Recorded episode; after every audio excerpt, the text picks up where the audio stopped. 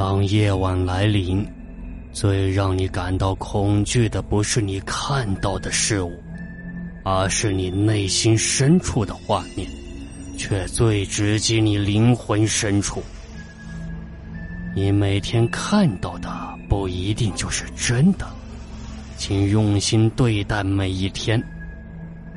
欢迎大家收听《夜晚莫开门》。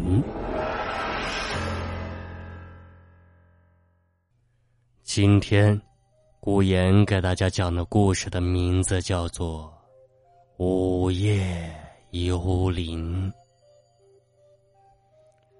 夜。是一朵黑色的玫瑰，它静静的绽放，却没有人懂得欣赏。白瞳是不同的，他喜欢夜，特别喜欢没有月光的夜。他可以踩着高跟鞋发出哒哒的美妙声音，这声音在漆黑的午夜有着让人胆战心寒的魅力。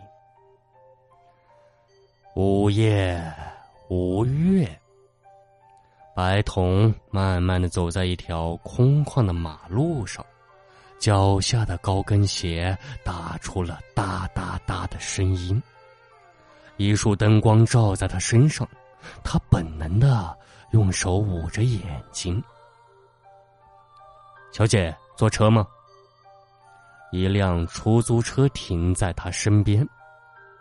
白瞳微微一笑，坐了进去。小姐要去哪？出租车司机笑眯眯的问。去哪里都行。白瞳微笑。出租车司机一愣，立刻明白了一笑，车如脱缰野马窜了出去。出租车司机把他带回了家。今天他老婆回娘家了，午夜寂寞，他是男人，怎奈？洗个澡吗？出租车司机点燃了一支烟，眼神色眯眯的盯着白瞳完美的身材。好，但是我很懒，你帮我洗好吗？白瞳娇滴滴的靠近他的怀里，出租车司机浑身一震，扔了烟，抱起他。哈哈哈哈哈！他娇笑着，声音充满致命的诱惑。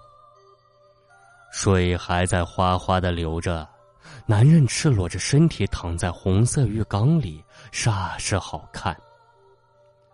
白瞳看呆了。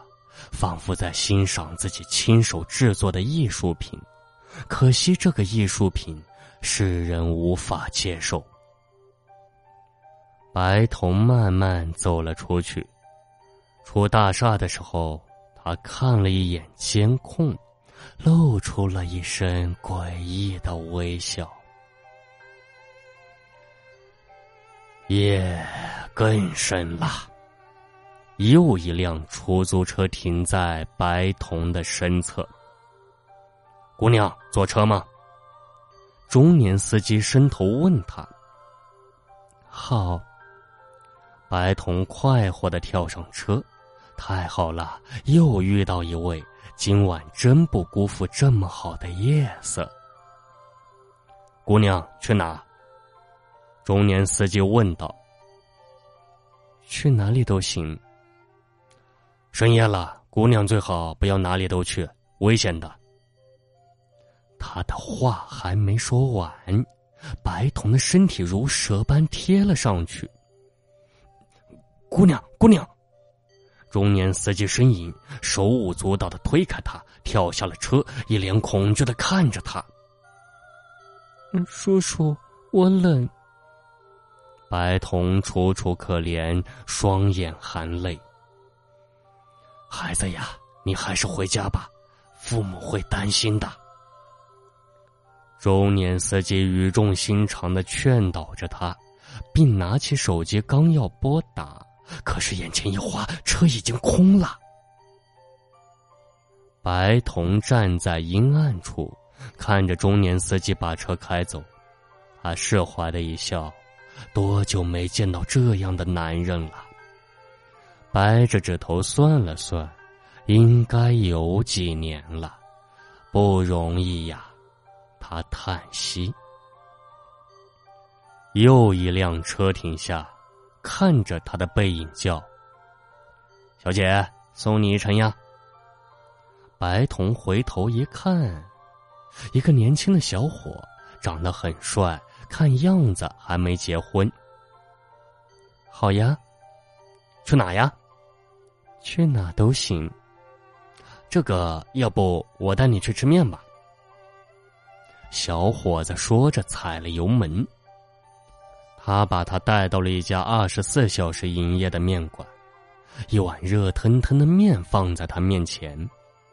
小伙子笑着说：“吃吧，吃完我送你回家。”白童愣住了，他纳闷的问：“你对我没兴趣吗？”“有呀，我是个正常的男人。你这么漂亮，哪个男人不动心？”小伙子腼腆的笑着。“那你为什么不带我走？”“哈，不知道，我只知道你需要的是温暖。”小伙子挠挠头，吃了一大口面。真是个傻瓜。白童觉得今晚的夜真无趣，一连遇到两个这样的男人。不过，为什么他的眼睛涩涩的？难道他被感动了？他低下头，慢慢的说：“那也是这样的午夜，我下夜班回家，坐了一辆出租车，那个男人，他。”白童说不下去了，他还记得下身那撕裂般的痛，他还记得那人把自己抛在马路上，车轱辘在他身上碾压时发出的骨骼碎裂的声音，他恨。吃面吧，都过去了。小伙子握着他的手，温暖的眼神像哥哥。嗯。白童微微一笑，拿起了筷子。小伙子，一个人吃两碗面能吃完吗？老板走过来，笑着冲小伙子说：“啊，不是呀。”小伙子想说不是一个人，可是他抬起头，对面除了一只空碗，什么也没有。一阵冷风吹过，小伙子缩缩头。真冷呐！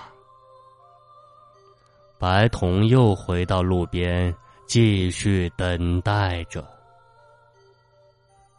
本期的夜晚莫开门节目播讲完了，感谢您的收听。